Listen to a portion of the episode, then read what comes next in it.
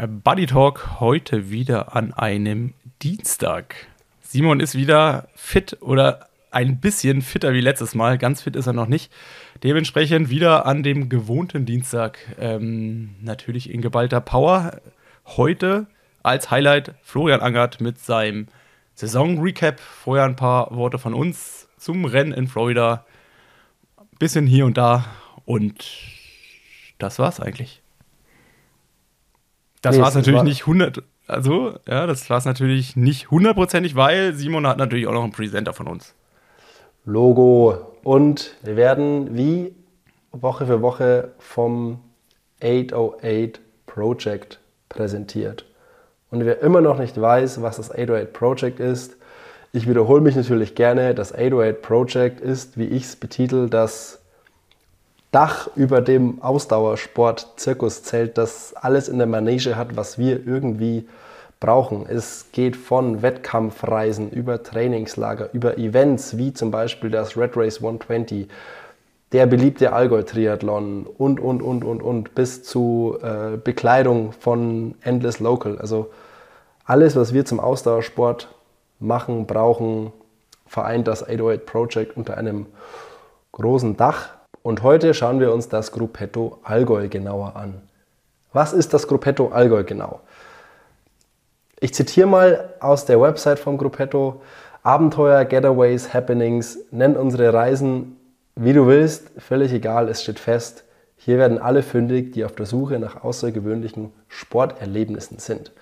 Und das Gruppetto Allgäu bietet passend zum Red Race 120, was wir letzte Woche vorgestellt haben, ein Red Race 120 Radcamp auf Mallorca an.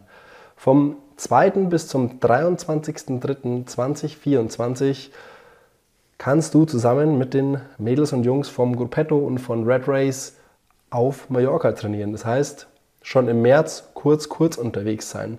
Und was das Coole daran ist, du kannst dir den Zeitraum komplett flexibel einteilen, ob du jetzt 21 Tage, drei Wochen komplett mit durchziehst oder auch nur fünf Tage kurz vorbeikommst oder zwei Wochen, steht dir komplett offen. Du kannst es legen, wie du möchtest. Und es ist auch von intensiven Trainieren und Ballern bis zu jeden Tag im Coffee Ride und äh, fünf Aperol Spritz im Anschluss ist irgendwie alles möglich. Und es gibt auch jeden Tag Yoga und Athletic Sessions. Also es ist so einfach auch wieder in diesem ganzen Hauptsache eine gute Zeit und Sport machen Vibe.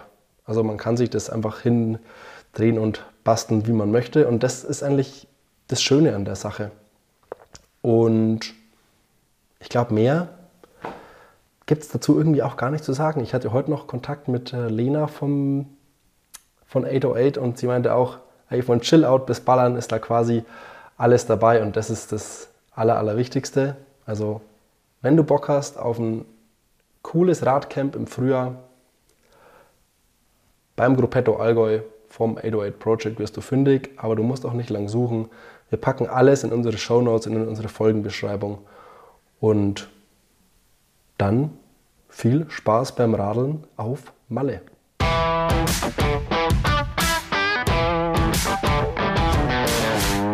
Nilsi Boy, ich sehe hinter dir an der Kleiderstange die Hemden schon aufgebügelt und das Sakko hängt am Schrank. Da hat sich was getan in deinem Leben. Ja, hat sich was getan. äh, ich ich habe einen Job oder ich habe bald einen Job. Ähm, dementsprechend, äh, ja, musste ich schon zum Jobinterview das Hemd mal rausholen. Ähm, und es hat ganz gut geklappt. Von daher kann ich behaupten, bald äh, ja, meine zweite Karriere starten zu können. Das heißt, jetzt musst du immer richtig was machen jetzt dann. ja, ich sag jetzt mal, alles, was ich bisher gemacht habe, das hat sich ja nie wie ein Beruf angefühlt oder äh, wie Arbeiten angefühlt, weil schlussendlich habe ich ja das gemacht, was ich davor halt als Hobby betrieben habe, also Sport. Und alles, was man drumherum so getrieben hat oder was ich so gemacht habe, es war ja dann doch auch eher etwas, was ja, was ich frei mir aussuchen konnte und dementsprechend ist man natürlich doppelt und dreifach motiviert. Ähm, ich hoffe, da wird es jetzt überall nicht zu kurz, zu, nicht zu kurz kommen.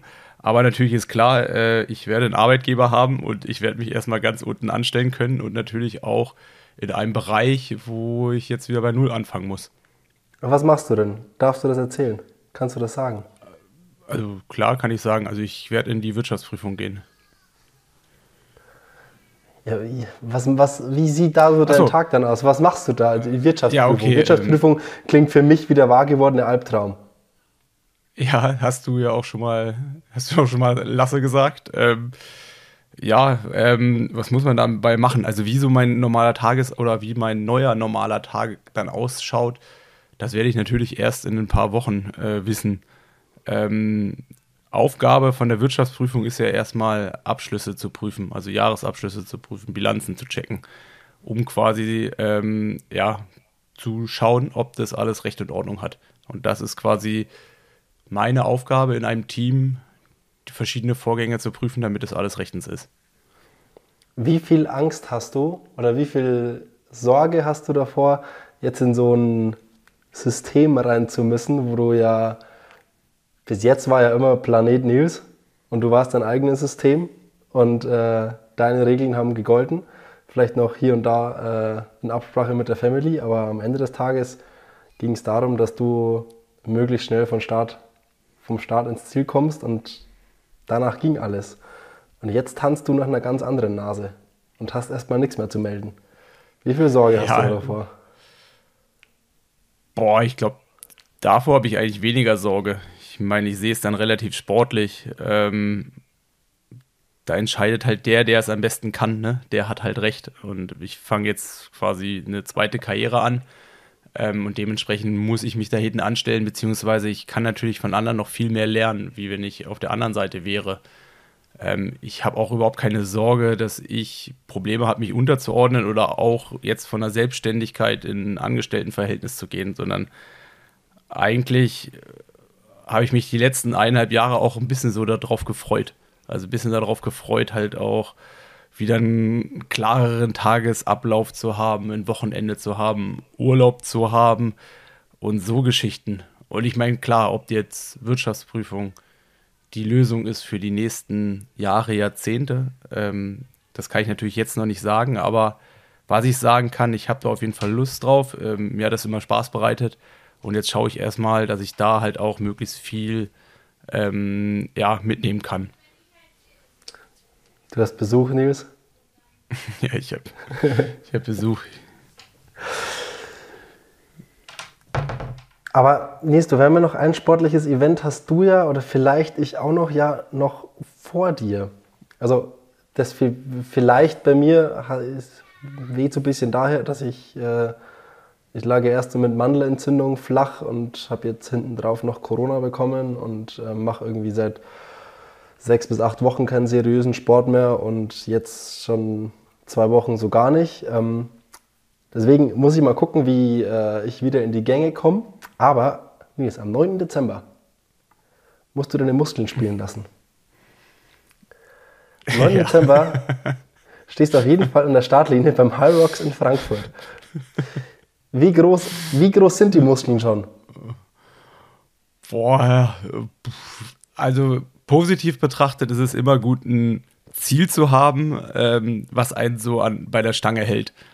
Also ich glaube, hätte ich jetzt, ja, blöd gesagt, aber ich meine, ich war bis zum Sommer in diesem, in dem, in dem Profisportalltag drin und dann vielleicht noch so zwei, drei Wochen Danach auch noch, aber allerspätestens als klar war, es wird kein Rennen mehr dieses Jahr geben für mich, habe ich mir schon drei Wochen später die Frage gestellt, sag mal, wie habe ich es eigentlich geschafft, zwei bis dreimal am Tag zu trainieren?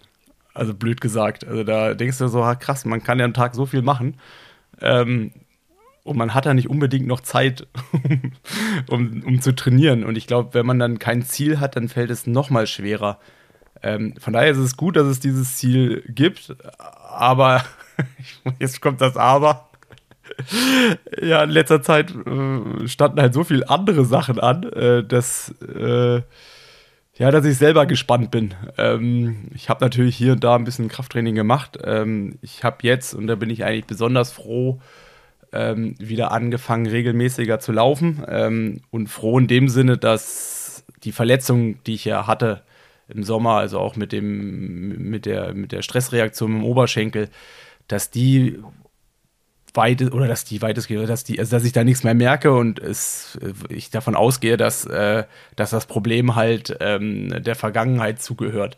Von daher kann ich da jetzt wieder Gas geben. Äh, ich meine, da hatte ich mir schon auch irgendwie, ich meine, wenn man dann ja doch auch probiert mit einer Verletzung noch über so einen langen Zeitraum und dann noch im Marathon, ähm, ja, da die, die Verletzung so probiert auszu, auszu, auszutricksen, dann kann man natürlich auch die Quittung dafür bekommen. Da bin ich erstmal froh, dass ich die nicht bekommen habe und dass ich jetzt, äh, ja, einfach wieder zwei bis dreimal so gefühlt ähm, laufen gehe. Und ähm, beim High Rocks habe ich ja auch gehört, ist das Laufen ja auch eher so die, ähm, die Disziplin, die man nutzt, um von der Athletikübung ein bisschen runterzukommen. Ähm, davor habe ich musst, auf jeden Fall also, deutlich mehr Respekt. Du musst, du musst 8 mal 1000 Meter laufen. Ähm, und Gehen. Ah, also ich, also Skiergometer mache ich mir wenig Sorgen, kriegst du hin. Also, ja, ich. Da, ich habe die Tage ja schon mal so ein Reel gesehen, wo jemand so ein Skiergometer mal richtig auseinandergeschraubt hat. Da dachte ich mir, kriegst du hin. Dann den Schlitten schieben. Kriege ich auch hin. Ich habe ich hab mir sagen lassen, ist auch was sehr Technisches. Also man kann da, also der Lasse von, äh, der Plattfußlasse, der hat mal im Podcast, glaube ich, erzählt oder hat es mir erzählt, ich weiß es gar nicht, irgendwo habe ich es aufgeschnappt, ähm, dass er das Ding nicht vom Fleck bekommen hat, bis ihm jemand gezeigt hat, wie es wirklich geht und dann ging es ganz gut kriegst du hin. Dann Schlitten ziehen. Also muss ziehen. ich Lasse vorher noch fragen. Dann musst du mal Lasse fragen. Dann Schlitten ziehen kriegst du auch hin. Dann die, äh, diese Burpee, also so Burpees und nach vorne springen, kriegst du. Tut weh. Kriegst du, tut weh, aber mache ich mir auch keine Sorgen.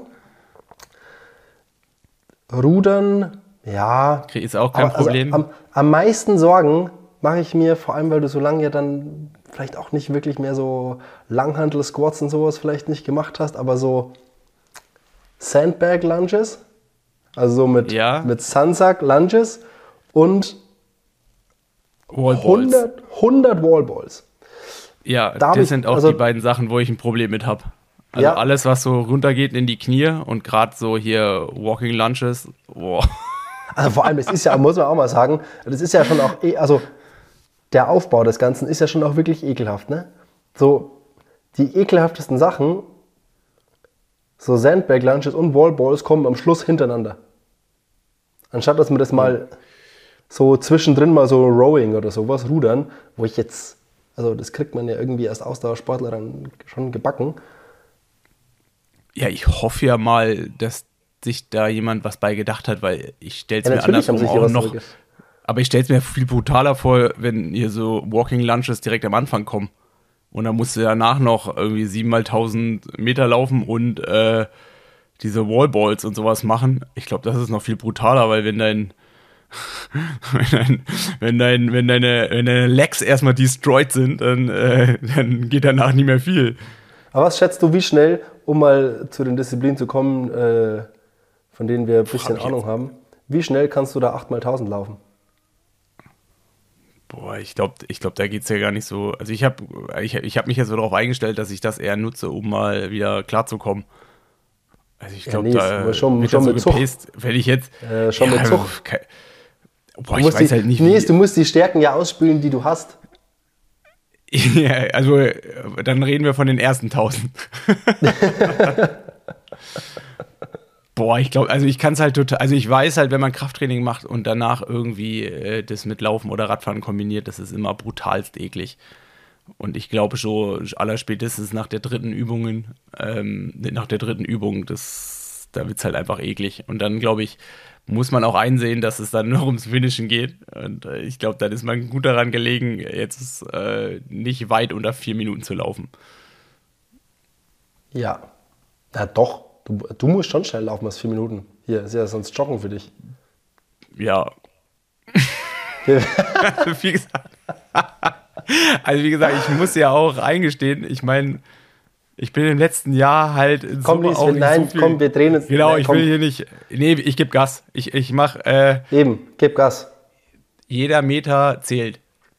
Also. So. Und egal, ob ich äh, sportlich daran Aber ich finde ja, nicht. aber ich wo ich ja hier ein großes. Problem habe, äh, Mit was? dass, äh, dass, äh, dass unser gemeinsames Ding äh, droht zu platzen und ich jetzt hier die Kohlen aus dem Feuer holen muss. Ja, aber Ines, Gesundheit geht vorne. Ich muss gucken, wirklich. Ich muss wirklich Ja, ja. schauen. Ich muss ja vor, also Simon, das S steht für Vorbild. Ich muss gucken, wie ich auf den Dampfer komme. Also ich habe jetzt wirklich, äh, ich bin gerade so weit weg von Sport. Also ich war gerade mal 30 Minuten ähm, so ein bisschen spazieren. Ähm, das ist mein Sport gerade. Und äh, wie gesagt, das ist in vier Wochen. Ähm, ich weiß nicht, ob das irgendwie halb- halbwegs realistisch ist, äh, dass ich in vier Wochen sowas mache. Muss man mal gucken. Müssen wir mal schauen. Ähm, ja, ja. Notfalls mache ich es halt alleine, ne? Ähm, Aber ich werde, ich werde auf jeden Fall da sein und, äh, und für deine Unterhaltung sorgen. So, haben wir sonst noch was, Nils, bevor wir uns hier lang aufhalten? äh, Wettkampf-Block. Ja, der Simon? ist nicht lang. Ironman Florida. Ironman Florida war der Kampf um die Kona-Plätze 2024, ähm, ist quasi eröffnet. Und, oder, ne, der ist ja schon länger eröffnet, aber ging in die nächste Runde. Bei den Frauen hat gewonnen Sky Mönch vor India Lee und Jocelyn McCauley. Aus deutscher Sicht auf Platz 9 Margret Elfers. Regensburg Rules, Nils. Und ich glaube, Margret kommt wirklich aus Regensburg, soweit ich das am Schirm habe. Äh, bei den Männern hat Rudolf gewonnen. Rudi van Berg auf Platz 1 mit einer Zeit von 7 Stunden 34. Das ist, glaube ich, die fünf schnellste Zeit jemals oder sowas. Äh, wenn, man das Tree, wenn man das Tree Battle mitzählt. Ohne Tree Battle die viertschnellste Zeit. Mm, ist es so? Also ich habe sowas, also ich habe zumindest einen Ja, Screenshot und, da, gesehen. und es gibt ja auch noch die Zeit von Blumenfeld, Kosumel mit Strömung und sowas. Ähm, Ja, aber die, die ist da drunter, die zweitschnellste äh, war jetzt Frodo schneller oder Dietlev? Detlef. Dietlev? Dietlev, Frodo, dann Frodo Tree Battle und dann die Zeit. Ja, auf jeden Fall richtig schnell. Auf Platz 2 Kaspar Stepaniak und auf Platz 3 Matthew Marquardt. Die deutschen Boys haben abgeschnitten auf Platz 12 Andy Dreiz, auf Platz 13 Dominik Suvaya und auf Platz 16 Sven Wies. Das war's äh, vom Rennen. Ja, ich glaube, die, ich glaube, die, ähm, die Storyline vom Ironman Florida war ja eher eine andere, ne? es gab doch Das- dieses Meme danach, äh, so, dass Sam Laidlow jetzt Rudolf von Berg angeschwärzt hat. Und Ja, es gab ja auch so Memes. Es gab auch Memes, wo äh, irgendwie so ein Meme, wo quasi jemand so relativ angry auf die 734 geschaut hat und so, so skeptisch hingeguckt hat, so nach dem Motto, oh, sollte man unter, unter Investigation stellen und im nächsten Bild war so, okay, no worries, it was your, your own son. so auf Rudi van Bergs Vater abge äh, abgezielt, der ja da Laidlow hingehangen hat. aber, aber was man ihm zugute Und hast du, muss, hast du, hast du ähm, gesehen, ist es hast, stopp, stopp, stopp, stopp, stopp, stopp, äh, noch witzig. Hast du gesehen, dass Rudi van Berg, der sich ja immer selber so als Bison äh, betitelt, ähm, bei der Pressekonferenz mit so einer Bison-Haube saß? ja, die saß auch noch schräg. Aber ich, ich fand es wirklich lustig. Ich glaube, du fandest es nicht witzig, aber ich fand es richtig Nee, ich lustig. fand, nee, ich weiß, ich, nee, also ich meine, ich ich bin fand- ja ich schon musste auch, ich, mein, ich finde ja, ich finde ja Entertainment okay, aber das war, gefühlt war das zu, zu gewollt. nee, ich fand es richtig gut. Und das auch noch am Renntag vom Ironman Florida, der Bei World, 45 Grad. nee, war World Bison Tag. Ach so. okay. Ah, Okay, dann, äh, dann verstehe ich vielleicht den Zusammenhang. Also ich fand es auf jeden Fall witzig. Ich habe mich äh, drüber amüsiert. Also was man ihm ja auf jeden Fall auch zugute halten muss, man muss erstmal so performen, nachdem man äh, drei, vier Wochen so in den Medien steht. Oder wie lange ist jetzt die Sam Laylow-Geschichte her? Zwei Wochen. Sowas, ja. Also da wird ja, das wird, das kann, das, das bleibt dann, also da kann man sich ja nicht von frei machen eigentlich.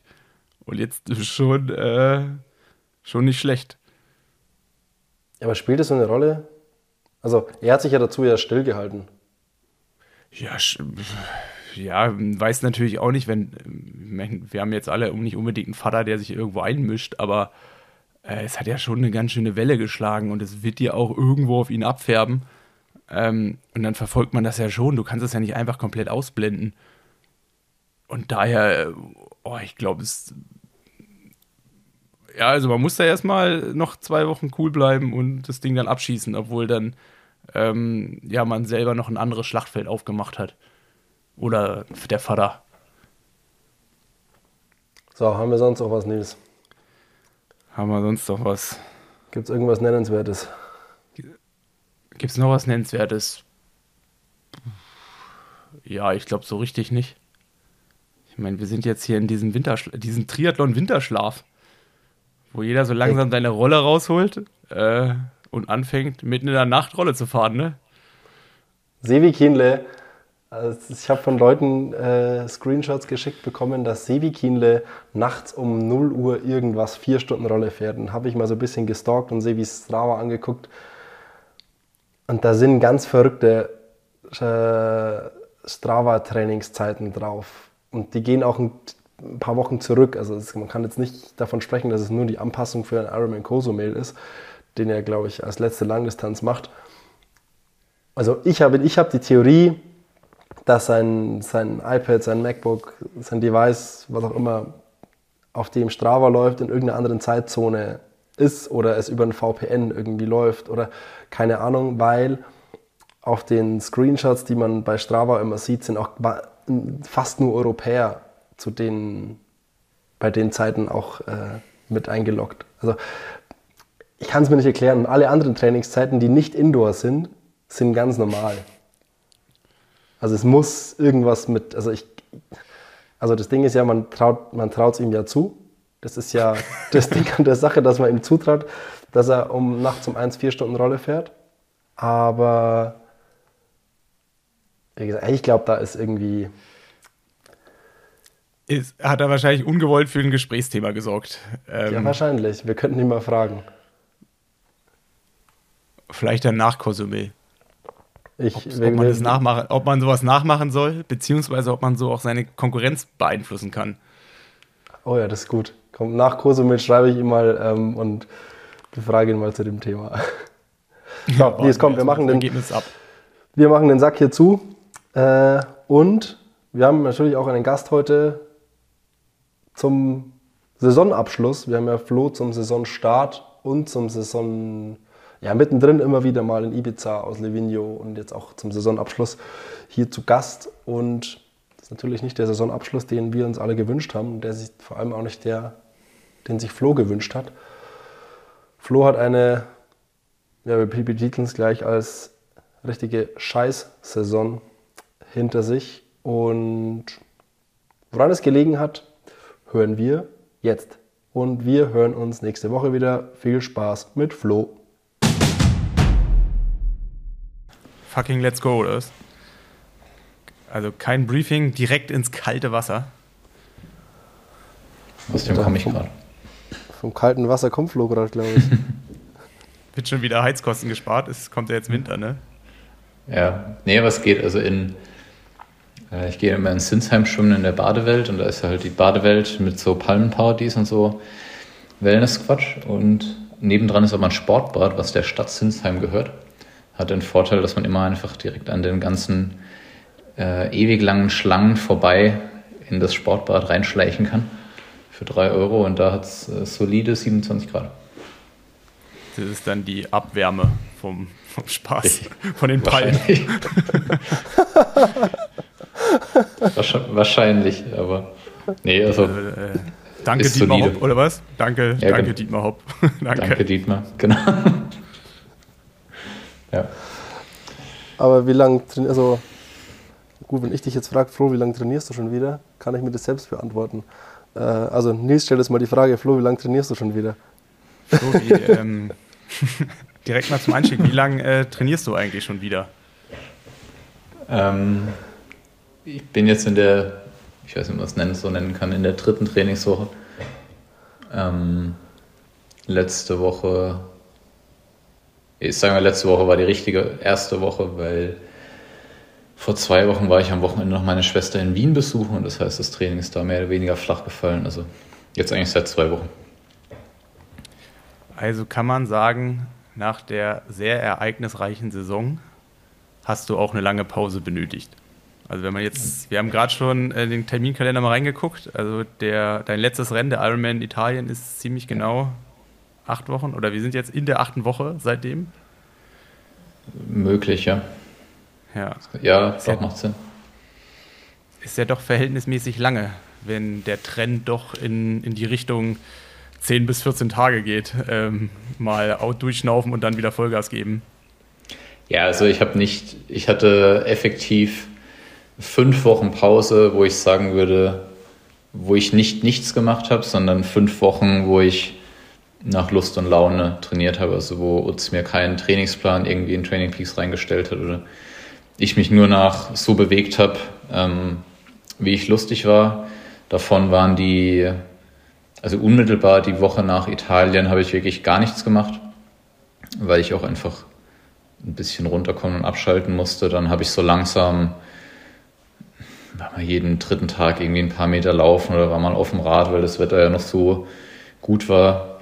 Also ich glaube, ich bin irgendwie am 29. September noch in kurzer Hose und äh, kurzem Trikot und kurzer äh, Shorts irgendwie Rad gefahren bei 25 Grad. Also das hat dann schon dazu veranlasst, also das Wetter hat schon nochmal dazu veranlasst, äh, sich eher ein bisschen häufiger zu bewegen. Und man muss dazu sagen, dass äh, Kati sich noch auf Ironman Portugal vorbereitet hat und ähm, ich dann mal irgendwie einen langen Lauf im Rad begleitet habe oder selbst wenn sie immer irgendwie halbe Stunde, 40 Minuten Koppellauf war, bin ich halt einfach mitgelaufen und das war dann immer äh, für mich eine ganz gute Option, mich zu bewegen und so ein bisschen drin zu bleiben, weil gerade, ich meine, ihr wisst, oder Nils weiß, es ist Simon nicht.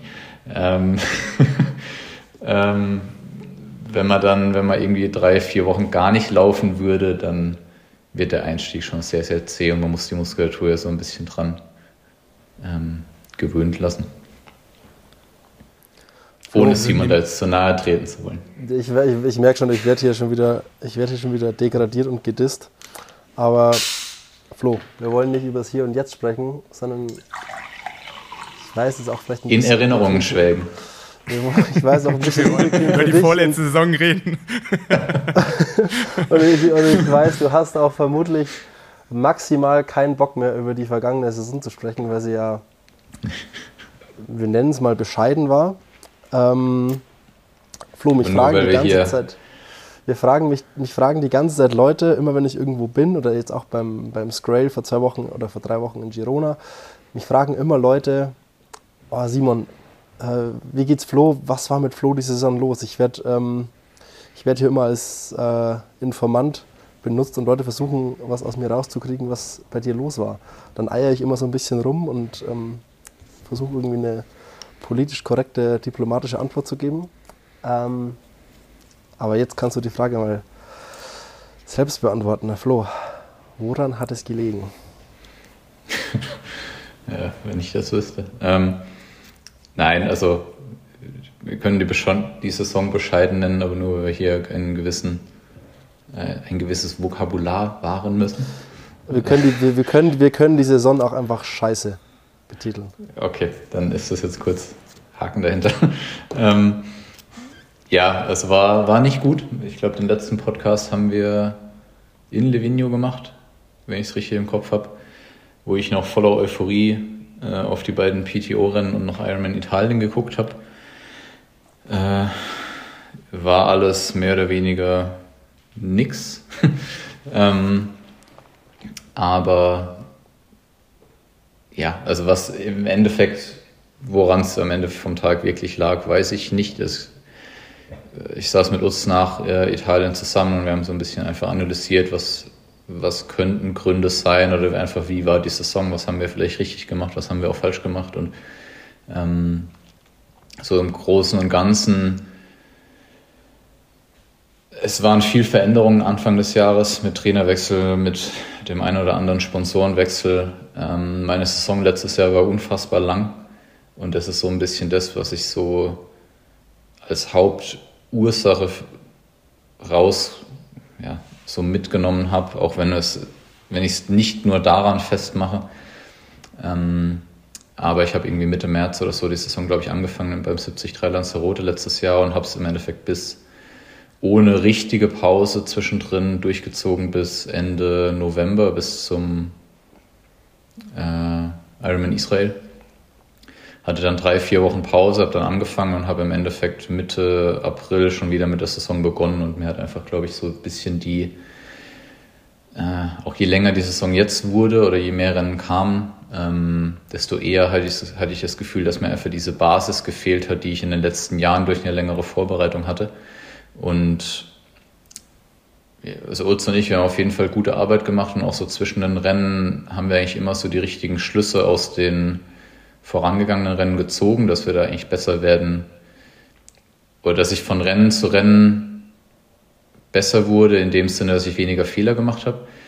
Es ist natürlich auch klar, dass man in, wenn zwei Rennen innerhalb von zwei Wochen sind, wie jetzt Gran Canaria und Ibiza, und dann vier Wochen später Hamburg, da ist nicht mehr viel zu holen. Also da ist, da findet zwar noch Training statt, aber das hat ja nichts mehr mit irgendwie Formaufbau. Also das heißt, es ist irgendwie VO2, die verbesserst du nicht von irgendwie 60 auf 70 oder von 70 auf 80 innerhalb von drei Wochen. Das geht halt nicht irgendwie mit einem Fingerschnipsen. Ähm, und da waren wir immer so ein bisschen, weil ich halt die Kona-Quali, äh, die Nizza-Quali gebraucht habe, äh, waren wir immer so ein bisschen getrieben. Wir wussten so generell schon, was wir eigentlich zu tun haben, haben das eigentlich auch ganz gut gemacht und es ist also de facto ist es so, dass ich bei den Leistungsdiagnostiken, die ich gemacht habe, ähm, auf dem gleichen Niveau war wie im letzten Jahr. Das bringt mir aber halt schlicht und ergreifend nichts, wenn alle anderen sich einfach weiterentwickeln, dann wird, wird halt aus einem fünften Platz bei den US Open halt irgendwie 15. oder wie viel auch immer ich war.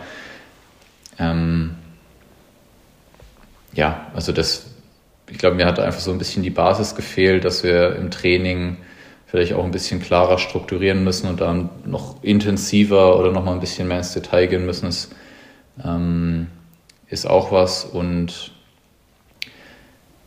ja, ich meine, generell war es so, dass die, ich weiß nicht, ob es irgendjemand so, ob es irgendjemand so vorhergesehen hat, dass die Entwicklung so krass war, wie sie war.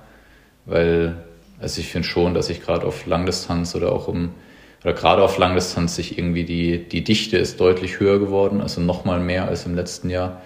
Und auch die Zeiten, es ist halt alles einfach schneller geworden. Ich glaube, Patrick letztes Jahr irgendwie in Ironman Israel mit zwei ist er gelaufen, 2,30 flach oder so oder Mitte, ähm, dass er dieses Jahr nochmal, ich will jetzt nicht sagen, dass ich das als Ausreißer gesehen habe, aber dass, dass er das dieses Jahr nochmal wirklich zweimal so abrufen kann und dass halt einfach die Leute dahinter nicht irgendwie 2,45 bis 2,50 laufen, sondern einfach, ich meine, wir haben es in Hamburg gesehen, auch wenn das Rennen spezielle Umstände hatte, ähm, wie viele Leute inzwischen unter 240 laufen oder um die 235 rum bis 238. Das ist halt das, was man inzwischen laufen muss. Und ähm, letztens irgendwem äh, gesagt, als ich mit Triathlon angefangen habe, ich die ganzen Relat-Videos äh, angeschaut, wo es irgendwie darum ging, auf Hawaii unter 240 zu laufen. Ich meine, Nils wird sich daran erinnern, der war ja da auch voll dabei.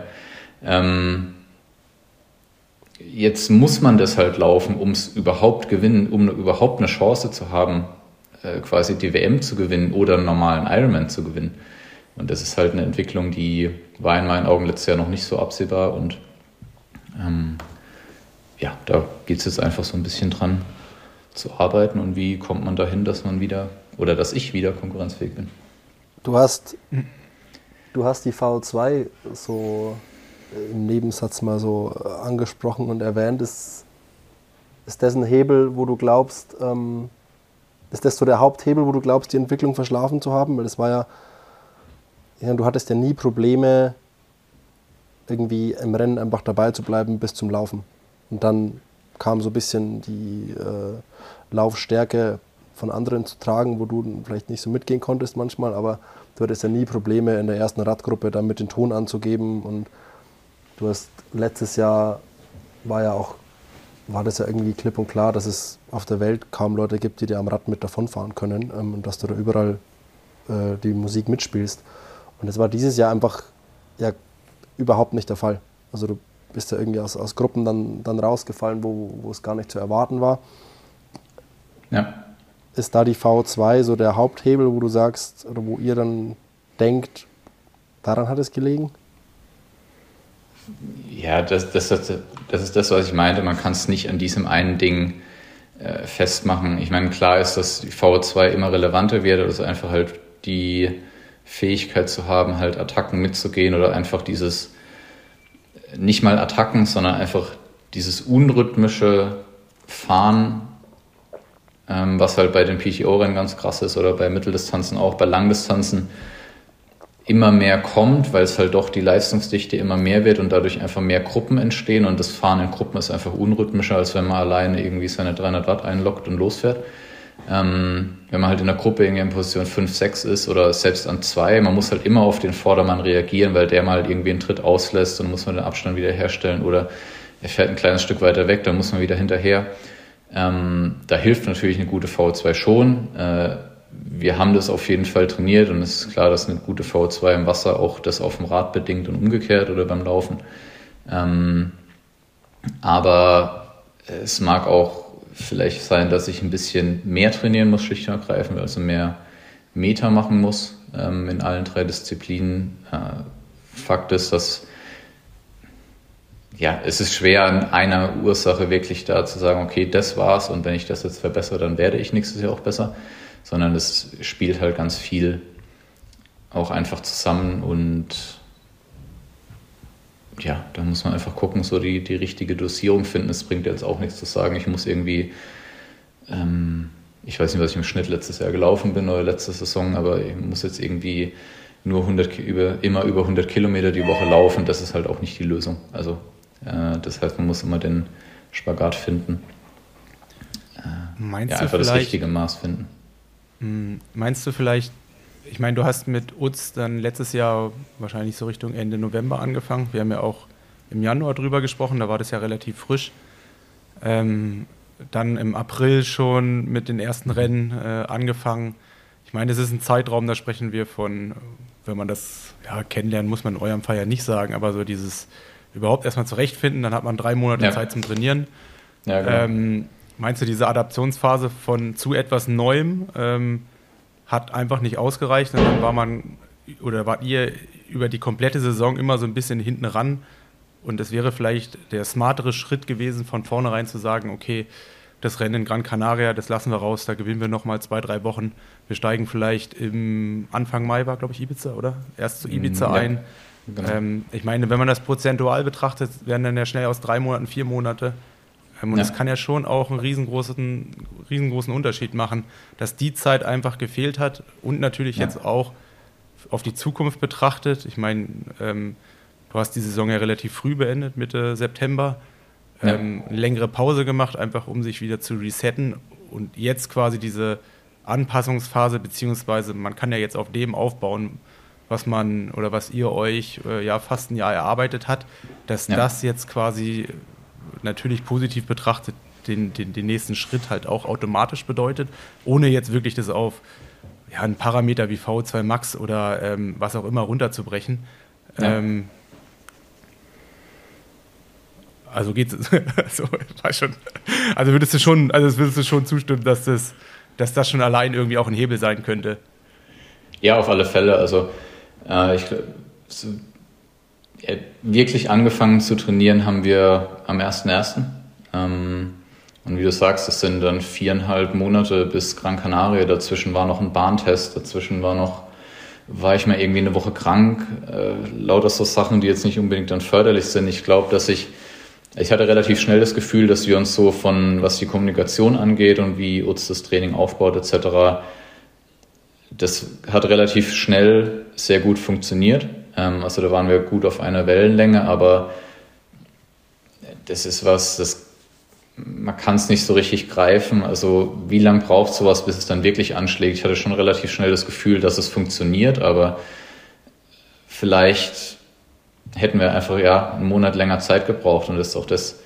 Ähm, also hast, ich glaube schon, so wie du es gesagt hast, dass das mit ein Grund war. Das ist ja auch das, was wir jetzt im Endeffekt im Nachgang so ein bisschen analysiert hatten, dass mir so ein bisschen einfach die, Grundlage gefehlt hat, ähm, auf die ich zurückgreifen kann, halt über eine Saison, weil mit einer besseren Grundlage, wenn man dann mal irgendwie nach einem Rennen eine Woche Pause macht, fällt man nicht ganz so tief sozusagen. Ähm, ich meine, da kam noch dazu, dass ich mich auf ein neues Rad einstellen musste, ja ein bisschen an der Position was geändert. Das sind alles so Sachen, wo ich weniger Zeit hatte, einfach ähm, als in den vergangenen Jahren. Und ja, also es ist schwer an Parametern festzumachen. Wie gesagt, das V2 war vorhin nur ein Beispiel. Ähm, aber ich glaube, dass das mit äh, ausschlaggebend war, einfach die, die Umstellung auch halt vom Umfeld. Dann sind wir auch noch umgezogen und so Sachen. Also ähm, war vielleicht nicht förderlich, aber ich fühle mich jetzt so gesettelt und ich meine, ich habe mit Utz einen ganz guten Plan jetzt gemacht für was wir machen wollen im Training und in der Saison, dass das es kann nur besser werden, sagen wir so. Was ja, gibt dir, auch, Nils? Also, wenn man jetzt so deine letzten Jahre betrachtet, also du, in meinen Augen warst du ja nie gefühlt der Frühstarter, sondern immer eher der Spätstarter. Also ja. du hast ja auch die 2020er-Saison auch durch Corona bedingt. Also war ja jetzt auch nicht so richtig pralle. Dann das erste Rennen, damals Tulsa, war jetzt auch nicht äh, so absolutes Gelbe vom Ei. Aber dann in der Saison irgendwann ist es so explodiert. Also du ja. hast ja auch, ich glaube, wenn man so zwei, drei Jahre zurückblickt, auch schon mal so eine Phase gehabt, also eigentlich hast du immer so eine Auszeit gebraucht, um dann quasi so auf ja. die nächste Ebene zu kommen. Und ich meine, vielleicht war das jetzt einfach schlecht getimt und es war dann dieses Jahr und du brauchst halt um das ja. oder du brauchst dafür halt vielleicht länger, wie jemand, andere das, äh, jemand anderes es benötigt. Genau. Also ich meine, mir war schon klar, dass der Trainer, gerade Trainerwechsel ist und hat oder birgt ein gewisses Risiko. Ich hatte natürlich gehofft, dass ich jetzt irgendwie zu der Jahreszeit hier sitzen kann und halt auf eine gute Saison zurückblicken kann. Ähm, und nicht, dass es halt so eintritt wie, es war eine 50-50-Chance, es kann Jahr, ja, es konnte ein Jahr werden zum Lernen. Jetzt war es halt zum Lernen. Ich meine, glaube ich, hab, man kann aus sowas teilweise mehr mitnehmen oder man hinterfragt einige Dinge danach mehr, als wenn irgendwie alles wie am Schnürchen läuft. Und ja, äh, trotzdem bin ich nach wie vor davon überzeugt, dass das Setup, wie ich jetzt habe, ähm, aus Umfeld und Sponsoren, dass das genau das Richtige ist, dass ich äh, in den nächsten Jahren da auf jeden Fall gute Leistung bringen kann. Und deswegen äh, ist es jetzt halt leider ein Lehrjahr geworden, aber ähm, man muss dazu sagen, als ich in dem ersten Jahr, wo ich damals zu Philipp gekommen bin, hatte ich auch, war auch eher so mäßig, war nicht ganz so schlecht wie jetzt, aber, ähm, war auch eher so ein Übergangsjahr und das 2018er Jahr war dann ja ganz solide.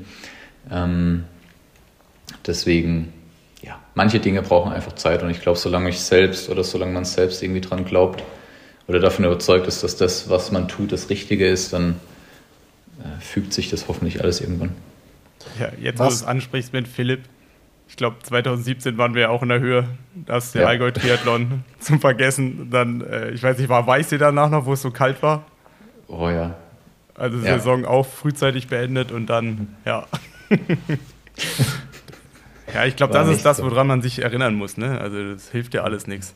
Ja, voll. Also das stimmt. Und ich meine, es ist ja noch nicht weg. Also es ist ja nicht so, dass ich jetzt. Äh, ich meine, klar, die Entwicklung geht weiter, man muss da irgendwie auf jeden Fall Schritt halten. Und ich glaube, aus sowas, wie ich vorhin schon meinte, lernt man nur, dass man einfach da nicht, man darf halt nicht stehen bleiben, man muss halt immer ähm, sich selbst auch hinterfragen oder halt einfach hinterfragen, was man tut. Und ähm, dann die richtigen Schlüsse draus ziehen. Kurze Werbung. Naja, kurz ist vielleicht eine Lüge, Nils. Der Werbeblock hier ist ein kleines bisschen aus dem Ruder gelaufen. Nilsi, ich habe was Neues am Handgelenk. Und zwar, ich würde mal sagen, ich habe endlich, also wirklich lang ersehen, ich, ich will es schon immer haben, ich habe quasi die, die Rolex des Triathleten. Das Ding am Handgelenk, was der Ausdauersportler braucht. Und zwar ein Whoop Band. Und am Freitag kam es an zu Hause und ich habe mich wirklich gefreut wie ein kleines Kind und ich habe es ausgepackt und ich war erst so, ja okay, bis das jetzt irgendwie gekoppelt und eingerichtet ist und es dauert irgendwie so ein bisschen. Dann habe ich es mal, äh, ich habe es aufgeladen und dann habe ich mal die App runtergeladen, habe es ans Handgelenk gemacht und irgendwie, ich habe die App aufgemacht und also ich weiß nicht, wie lange es gedauert hat, aber ich würde mal sagen, es hat wirklich keine zwei Minuten gedauert. Und dann lief eigentlich irgendwie alles. Und das fand ich schon mal ganz geil von der Experience, dass das irgendwie so, also zack, bumm, es ist wirklich maximal idiotensicher. Also das kriegt auch wirklich, äh, das hätte meine Omi installiert bekommen.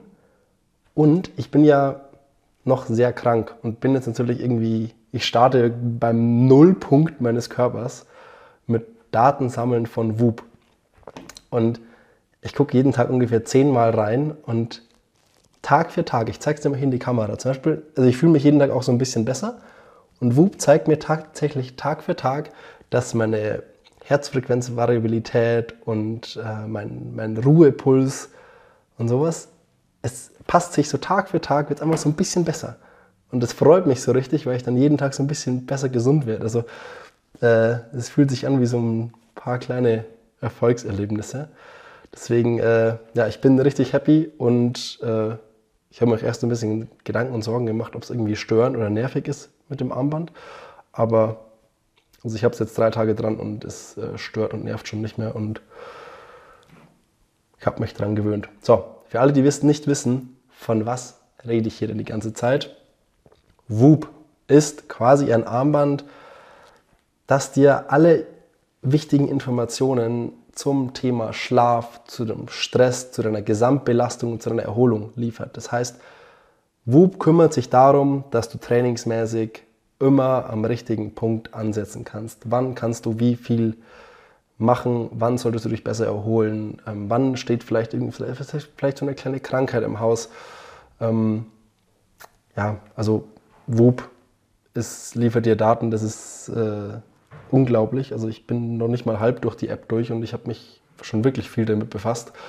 Und für jeden, der sich ein bisschen effektiver mit der Gesundheit und der Fitness seines Körpers auseinandersetzen möchte, kann ich WUP, zumindest Stand jetzt, wirklich nur wärmstens ans Herz legen. Ich habe es erst seit vier Tagen in Benutzung, aber alleine die vier Tage und was uns Olli von WUP alles darüber erzählt hat, ist hoch faszinierend. Und jetzt wird das Ganze sehr, sehr lang wieder hier, der Werbeblock, aber ich bin einfach so krass begeistert, dass ich äh, Stunden drüber reden könnte und ich schicke die ganze Zeit schon Screenshots an, an Flo auch, der auch, äh, die sehr, sehr viel mit dem Whoop tatsächlich ähm, checken und überwachen auch, äh, wie viele andere Profis auch. Und ich sage so, ey Flo, guck mal, es geht mir schon ein bisschen besser und er verarscht mich dann immer, dass meine Werte so schlecht sind, ähm, dass ich noch einen Kolibri-Herzschlag habe, dass, ich nun, dass es ein ganz, ganz langer Weg zum Gesundwerden noch ist, aber es macht Spaß. So, okay, lange Rede, kurzer Sinn. Für alle, es tut mir schrecklich leid, aber da musst du jetzt mal kurz durch. Ähm, für alle, die auch sich das Thema WUP mal genauer anschauen möchten, als Buddy Talk Hörer und Hörerin schenken wir euch, schenkt WUP euch einen Monat kostenlos. Und wenn ihr euch da mal genauer darüber informieren wollt und euch, euch das angucken möchtet, alles findet ihr unter join.woop.com slash bodytalk. Müsst ihr euch nicht merken, ihr findet alles in den Show Notes, in unserer Folgenbeschreibung. Und dann guckt euch einfach mal bei Whoop um und schaut euch das Ganze einfach mal an. Ganz viel Spaß damit. Werbung Ende. Was gibt dir woher kommt dieses Urvertrauen in dein eigenes System, wenn es von einer Scheiße in die, nächsten, in die nächste geht? Es war ja während der Saison wirklich so ein, vor allem so dann während dieses ähm, USA- und Asien-Trips, irgendwann hat man gemerkt, okay, wir kommen hier von der einen Scheiße in die, nächsten, in die nächste und man muss jetzt irgendwie gucken. Ähm, man hatte noch die Hoffnung, dass Italien irgendwie nochmal so ein, so ein Ausreißer nach oben wird, dann warst du da davor auch noch krank dann war das, stand das ja auch so ein bisschen in den Sternen, ob, das, ob man das überhaupt macht. Und dann war Italien da auch sehr bescheiden.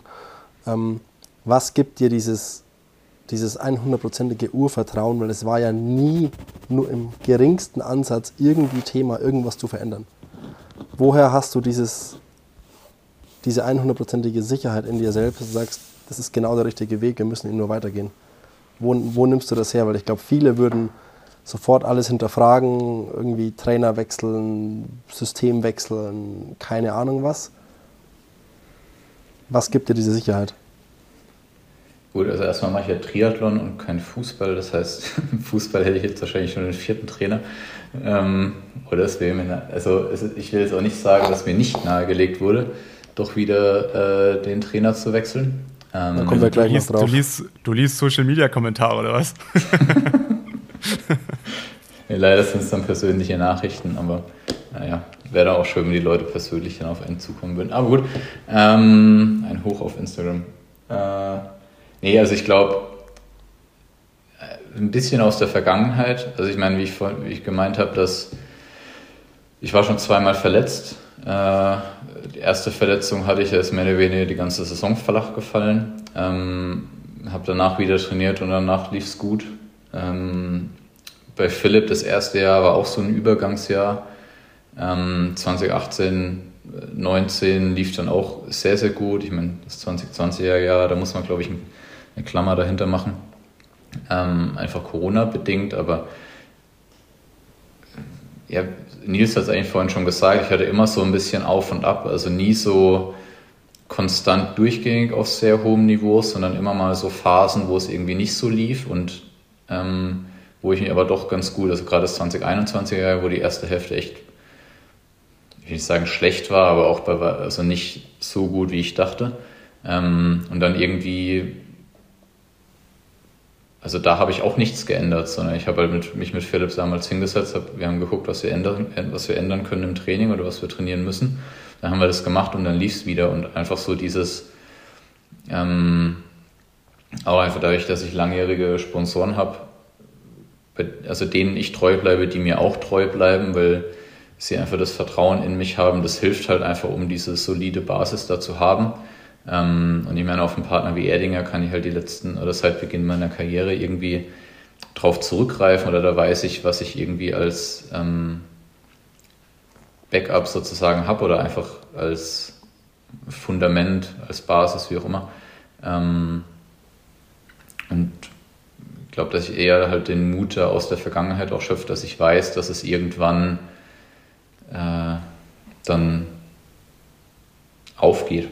Und ich meine, klar, von irgendwelchen Kommentaren darf man sich auch nicht immer aus der Bahn werfen lassen, da muss man auch mit umgehen, aber ähm, in der Saison sowieso, also ich bin jetzt nicht der, das haben wir glaube ich in der Vergangenheit gesehen, ich bin ja nicht derjenige, der in der Saison, weil es irgendjemand bei zwei Rennen schlecht läuft, nach irgendwie vier Monaten Zusammenarbeit mit einem Trainer, der sagt, komm, das lassen wir wieder. Ähm, es soll durchaus Leute geben, die das tun, aber äh, so bin ich halt nicht, sondern Utz ist davon überzeugt, dass er äh, mir helfen kann und ich bin davon überzeugt, dass er mir helfen wird und ähm, daran glaube ich und dann äh, bleibe ich dabei. Und ich meine jetzt gerade auf Italien bezogen, ja, es stand sehr auf der Kippe, weil ich halt einfach nach Singapur zwei Wochen, also eine Woche auf jeden Fall halb, also wirklich todkrank war. Irgendwie mit vier Tage 40 Fieber. Ähm, und dann noch ja, zehn weit oder irgendwie sieben weitere Tage, die mehr semi waren, als, also mehr schlecht als recht. Aber dann lief es im Training eigentlich wieder ganz okay. Ähm, und dann, ehrlicherweise, ich hatte auch keinen Bock, äh, da abzubrechen und nochmal irgendwie mich sechs Wochen auf Portugal oder sowas vorzubereiten. Da hatte ich zu dem Zeitpunkt der Saison, da lief schon nichts zusammen und das hätte alles, dieses Ganze, nur noch weiter rausgezogen. Also so, dann wäre wieder Ende Oktober gewesen, hätte ich wieder später Pause gemacht, hätte später angefangen zu trainieren und irgendwann ist dann auch so der Punkt erreicht, wenn man immer auf gut Deutsch eins auf die Fresse bekommt und sich da wieder rausarbeitet und hofft, dass das nächste Rennen besser wird ähm, und es dann aber nicht funktioniert, sondern man kriegt wieder eins auf die Fresse und äh, muss sich wieder hochrappeln und wieder trainieren ins nächste Rennen. Irgendwann ist es auch so, dass da war mein meine mentale Kapazität einfach irgendwann erschöpft, da ich gesagt habe, okay, ich ziehe das jetzt durch in Italien. Es kann gut werden. Wir wussten, Utz und ich wussten beide nicht, was es ausmacht, was diese zwei Wochen Krankheit halt eben im Endeffekt bewirken. Teilweise setzt sich ja dadurch das Training erst richtig und dann hat man irgendwie so ein Aha-Erlebnis und dann läuft es halt richtig. Das hätte funktionieren können, hat es leider nicht. Ähm, und dann war aber klar, schon im Rennen in Italien habe ich dann glaube, beim Halbmarathon gedacht, okay, wenn ich hier im Ziel bin, dann äh, lege ich mich am Montag auf die Couch und fange erstmal an zu weinen. du hast Aber, die. Ähm, ja, gehen, wir, gehen wir mal in das Rennen rein. Also ich meine, klar, vorher irgendwie die Negativspirale, dann ist man vom Kopf nicht brutal, wahrscheinlich auch von sich selbst überzeugt. Ja. Und dann kommt die Situation, eigentlich läuft das Rennen genau so, wie du es dir erhofft hast. Du bist mit Maurice und ich glaube noch zwei, drei andere. Wie viel, Maurice, David, Maurice, David McNamee und noch irgendein. Und also noch eigentlich vier oder fünf, ja. Also auf jeden Fall die perfekte Ausgangssituation. Ähm, auch ihr hattet einen relativ großen Vorsprung, also zumindest so, also wir sprechen mhm. jetzt nicht von einer Minute, sondern zwei, drei, vier Minuten. Ja, 2, und dann kommt so die 2,30 und dann kommt die Situation, dass die ungefähr zur Hälfte auffahren und dann nicht nur einer, sondern weiß ich, 10, 15 Mann. Also die Gruppe war ja dann riesengroß. Ja, die sind ja nicht zur Hälfte, die sind ja nicht, stopp, die sind nicht, die sind nicht zur Hälfte aufgefahren, sondern die waren nach 35, 40 Kilometer waren die dran. Ah, okay. Ah, ja, also, stimmt. Ja. Das also war so zack, diese, bumm. Also auch dann kommt halt zu diesem ganzen Negativen auch ja ich meine, klar, jeder weiß, wenn er nach Italien zu so einem Rennen geht, was flach ist, da gibt es gewisse, ähm, gibt es gewisse Knackpunkte. Ähm, aber dann ist man selber mit sich nicht so zu. Hast du mit, mit sich selber nicht. Hast du, nee, aber, hast du nett umschrieben. Also, nee, ich wollte jetzt nicht, ich wollte jetzt automatisch nicht wieder auf irgend so einem Thema rum, äh, rumhängen. Wo, äh, kann man, klar kann man sich da jetzt aufhängen, aber es geht ja in dem Sinne, dass alles irgendwie perfekt gelaufen ist. Dann kommt sowas ja. dazu. Man weiß, dass es passieren kommt, dann passiert das. Man ist vorher irgendwie schon so dieses, oh, ho hoffentlich passiert hier irgendwie ein Lucky Shot und ich bin glücklich und alles ist gut und ich kann da einen Haken ja. hintermachen. Und dann kommt genau das, was man nicht haben will. Das Rennen ja. ist erstmal da, dann kommt halt dieser Cut, dann passiert das, was meistens in so Rennen passiert und dann bist du mit 20 Mann da, machst irgendwie so eine halbe Ausfahrt und du bist dann halt einfach drei Stunden mit deinen Gedanken wahrscheinlich komplett woanders. Und ja. da war schon so dieses, oder ich kann mir dann vorstellen, dass in der Phase dann schon man äh, ja, sich, also irgendwo denkt man, man ist so in diesem falschen Film und es ist total schwer, da wieder rauszukommen.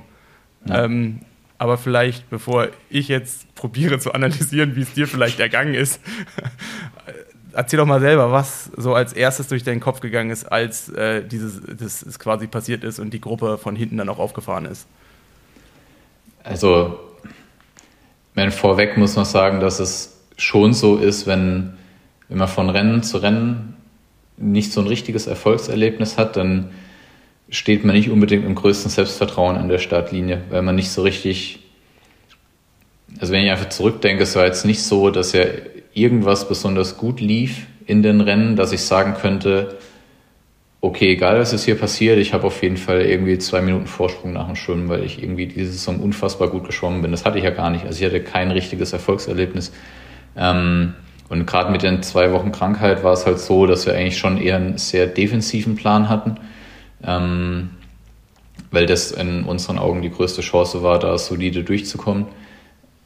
Ja, Schwimmen war okay. Äh, als sie dann halt schon direkt nach 35 Kilometern da war, halt in dem ganzen Tross, ähm, war jetzt nicht unbedingt förderlich. Hatte das einzige Förderliche war, dass ich irgendwie 150 Watt weniger getreten habe.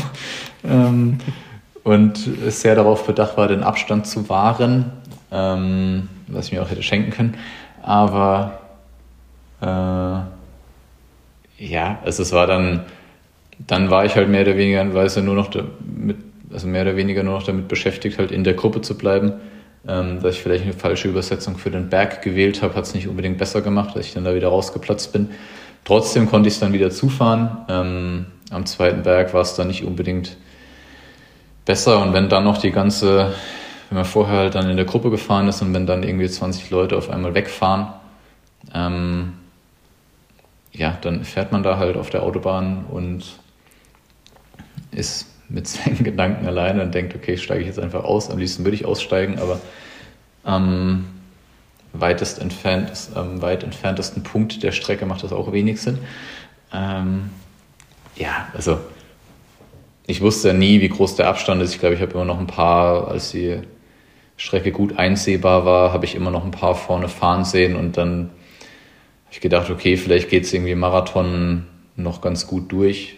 Das war so, die ersten zehn war es okay, aber dann hat einfach halt die, da war ich 100 Pro vom Kopf nicht mehr so da, aber auch dann halt irgendwie, auf, ich weiß gar nicht, auf welcher Position ich vom Rad gestiegen bin.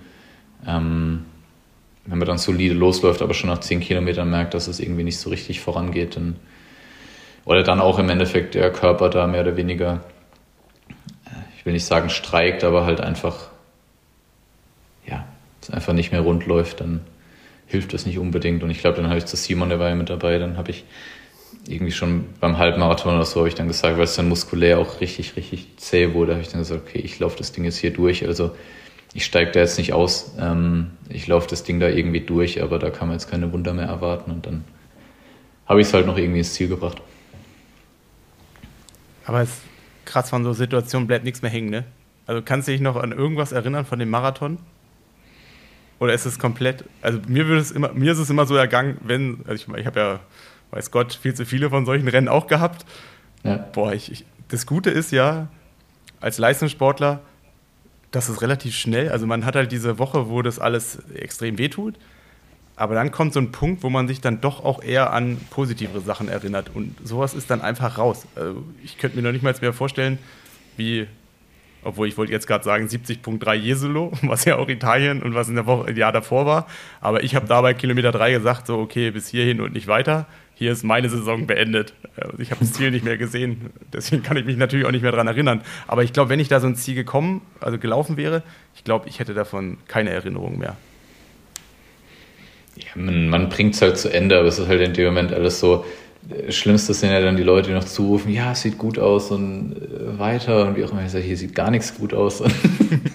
ich will am liebsten hier einfach aussteigen und mich vergraben. Ähm, ich, weiß, ich weiß noch, mich hat ja. wirklich, da, da, da war es schon wirklich zappenduster und ich wusste schon, okay, da hat mir Flo auch schon gesagt, hier, hey, hey alles scheiße, aber ich bring's ins Ziel. Und ähm, alle waren irgendwie bedient und äh, man war irgendwie so im Loch. Und dann es war irgendwie Kilometer 30 oder sowas, lief Flo vorbei und ich habe ihm halt irgendwie gut zugeredet und so. Und dann hat mich irgendein Teilnehmer auch gefragt, ähm, der mich auch irgendwie kannte, ähm, ob Flo denn führt.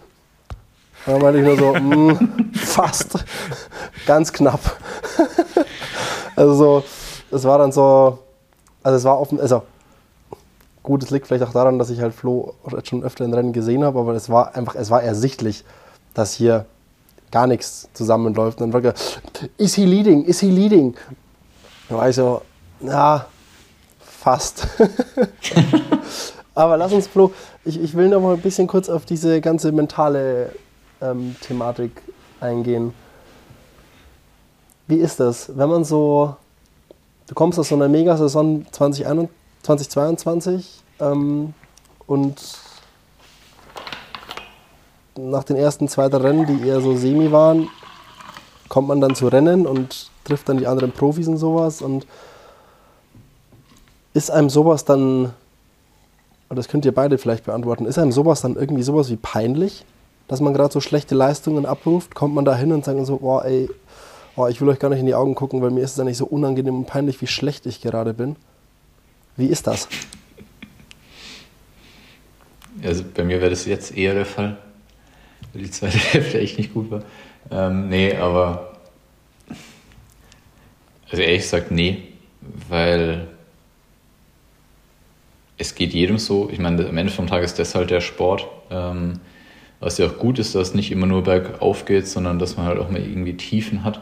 Ähm, und okay, was vielleicht ein bisschen peinlich ist, dass irgendwie ein 19. Platz bei den US Open noch irgendwie 3000 Dollar Preisgeld gibt. Also da äh, äh, das ist vielleicht peinlich, aber ich, also, nee, ehrlich gesagt nicht. Also mir ist es nicht peinlich und es ist jetzt nicht so, dass ich den Leuten dann nicht mehr in die Augen gucken kann, weil ich meine, ähm, da gibt es genug Leute, die entweder schon schlechtere Jahre hatten oder schlechtere Leistungen auch im gleichen Jahr abgeliefert haben. Ähm, also bei mir war das nie so, dass ich da jetzt irgendwie gesagt habe, okay, ich bin jetzt hier schlechter, deswegen lasse ich dir den Vorrang oder so. Also das kann im nächsten Jahr kann das einfach genau andersrum aussehen. Ich finde eher, das ist so eine Art, dass gerade wenn es einmal passiert, ist ja kein Problem, zweimal vielleicht auch noch, beim dritten, vierten Mal, man ist dann halt einfach hardcore genervt, wenn man sich wieder aufgerappelt hat, sich da hingestellt hat, wieder irgendwie probiert hat, alles richtig zu machen und dann musst du wieder bei Kilometer 3, 4 auf der Laufstrecke oder bei Kilometer 80 die anderen fahren lassen. Und da viel, viel, das ist eher so dieses, dass du in dem Moment denkst, boah, also, warum? Warum? Warum? Eigentlich habe ich mir das anders vorgestellt und dann ist man so, mit sich selber so. Also man ist einfach unzufrieden und man ist also hardcore auf sich selber genervt, dass das halt einfach, dass man es in dem Moment nicht hinbekommen hat oder in dem Moment dann sein Ziel nicht erreichen kann. Das, das ist, glaube ich, eher so das richtigere Wort. Ich meine, peinlich. Ja, früher habe ich immer gedacht, gehen ist peinlich. Ähm, da haben, aber da habe ich noch kein Ironman gemacht, da haben andere das gemacht und ich habe es, ich weiß gar nicht, bei Strati habe ich es ja auch im Podcast vor zwei Wochen angesprochen. Ähm, du hast vom ersten Mal gehen hast du noch die Hemmschwelle und beim zweiten Mal weißt du, das gehört halt irgendwie mit dazu. Dementsprechend, ja. Aber wie wirkt sich, wie ist es dann aufs Training ähm, gesehen? Weil es geht ja am Ende des Tages dann schon nach dem Rennen, also außer es ist das letzte Rennen der Saison, geht es ja irgendwie weiter im Text. Und man muss sich weiter aufrappeln, irgendwie 30 Stunden die Woche Sport zu machen, zwei bis dreimal am Tag. Man muss sich irgendwie quälen, man muss harte Sachen machen und hat dann da ja erstmal phasenweise vielleicht nicht so direkt Bock drauf. Entwickelt man dann eher so eine, ja, es bringt doch eh nichts, scheißegal Einstellung? Oder ist es dann eher so eine Wut, so jetzt erst recht und jetzt mit Gewalt und jetzt mache ich noch zwei Wiederholungen mehr, weil sonst bringt es nicht Einstellung?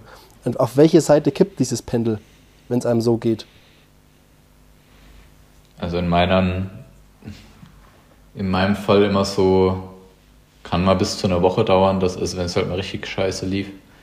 Ähm, dass man dann halt eine Woche irgendwie nicht so richtig Bock hat oder halt, also wenn es sonntags ein Rennen ist, auf jeden Fall mal bis irgendwie einschließlich Mittwoch, wenn das halt nicht so lief, wo man dann denkt, oh komm jetzt, nee, ich bleibe noch auf der Couch.